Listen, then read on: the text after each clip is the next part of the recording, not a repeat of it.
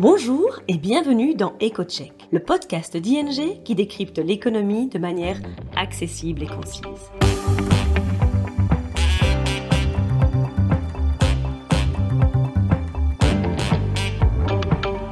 Nos experts économistes se penchent toutes les deux semaines sur le sujet brûlant de l'actualité et on explique les conséquences économiques et financières pour vous ou votre entreprise.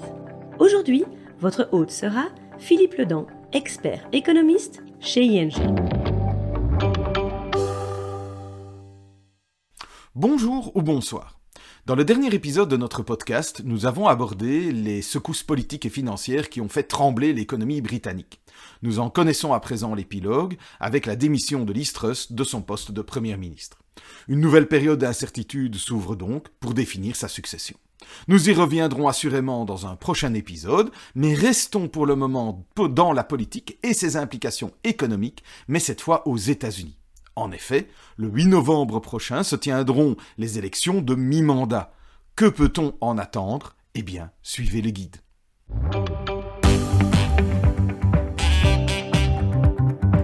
Écoutons maintenant Philippe et son analyse détaillée. Commençons par les aspects pratiques. Les 435 membres de la Chambre des représentants sont tous à élire. La Chambre est actuellement aux mains des démocrates, 220 sièges, contre 212 aux républicains, et trois sièges sont vacants. Le mandat y est de deux ans. Le Sénat est lui composé de 100 membres. Il compte actuellement 50 républicains, 48 démocrates et deux indépendants qui votent pour les démocrates. La vice-présidente Kamala Harris, démocrate bien entendu, obtient la voix décisive en cas d'égalité des voix. Les républicains doivent donc gagner un siège sur les démocrates pour contrôler le Sénat. Chaque sénateur a un mandat de six ans et environ un tiers d'entre eux sont à élire tous les deux ans. Le 8 novembre, 35 sièges du Sénat doivent donc être renouvelés, dont 21 sont actuellement occupés par des républicains et 14 par des démocrates. On notera enfin que 36 États et 3 territoires élisent leurs gouverneurs. De nombreuses élections supplémentaires ont lieu pour des postes de procureur général, de secrétaire d'État ou encore de trésorier. Attention, cela paraît anodin, mais ça pourrait avoir des implications majeures en cas de contestation de l'élection présidentielle en 2024. On le voit, les enjeux sont importants. Si les démocrates perdent le contrôle de la Chambre ou du Sénat, ou donc des deux, la capacité du président Biden à légiférer sera fortement réduite. On y reviendra dans un instant. Par ailleurs, l'issue de ces élections de mi-mandat pourrait évidemment modifier les rapports de force dans les deux grands partis américains et donc influencer les décisions des uns et des autres dans la course à la présidentielle en 2024. Enfin, les élections du 8 novembre ont également des répercussions sur le programme climatique de Biden. Le contrôle partiel ou total du Congrès par les républicains ajoutera forcément des difficultés à l'exécution des incitations fiscales en faveur des énergies renouvelables par exemple, ainsi que d'autres mesures climatiques que l'administration Biden entend mettre en place avant la prochaine élection présidentielle. Bon, que disent les sondages? Les électeurs sont actuellement fort préoccupés par l'état de l'économie, l'augmentation du coût de la vie, la hausse des taux d'intérêt et la baisse des prix des actifs financiers. Or, les élections de mi-mandat sont généralement considérées comme un référendum pour, sur l'efficacité d'un président et de son parti, de son administration, au cours des deux premières années de son mandat. Dès lors, les sondages ne sont pas des plus favorables au président jusqu'à présent. Le taux d'approbation du, du, président Biden a certes un peu augmenté suite aux récentes victoires législatives concernant les politiques climatiques, les infrastructures et les technologies. La position du Parti démocrate à la suite du vote de la Cour suprême visant à supprimer le droit constitutionnel à l'avortement a également contribué à augmenter le taux d'approbation du président. Il n'empêche, ce taux reste très faible par rapport aux normes historiques. Il est à peu près à égalité euh, avec celui de Bill Clinton et de Ronald Reagan à ce stade de leur mandat et juste devant Donald Trump. Et on se rappellera, que tous trois ont subi de lourdes pertes lors de leur première élection de mi-mandat. Alors, à quoi faut-il s'attendre? Eh bien, en tenant compte des forces en présence et des sondages, il se pourrait quand même bien que les républicains emportent la victoire à la Chambre des représentants.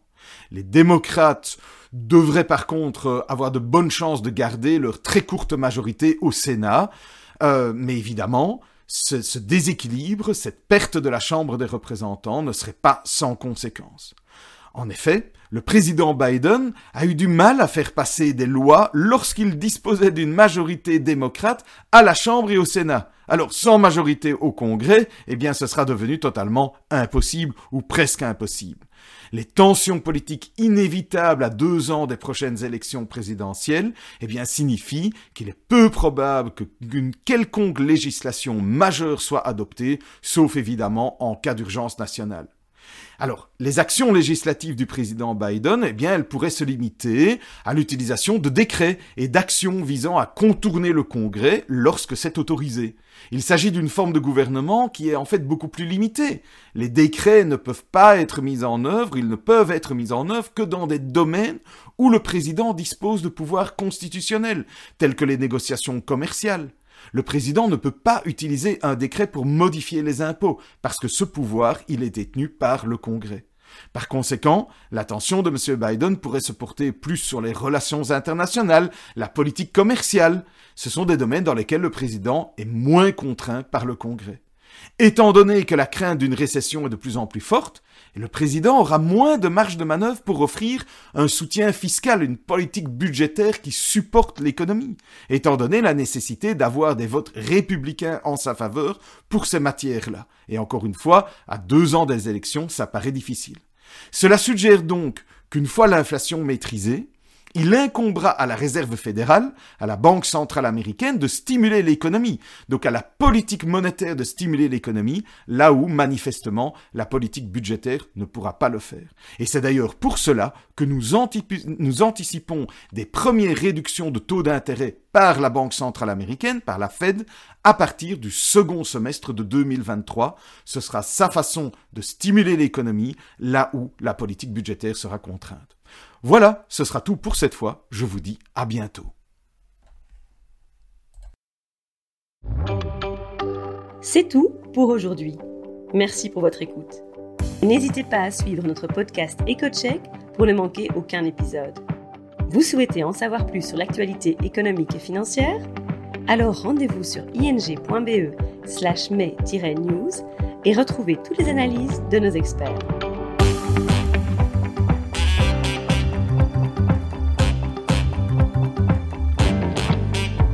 À bientôt dans EcoCheck.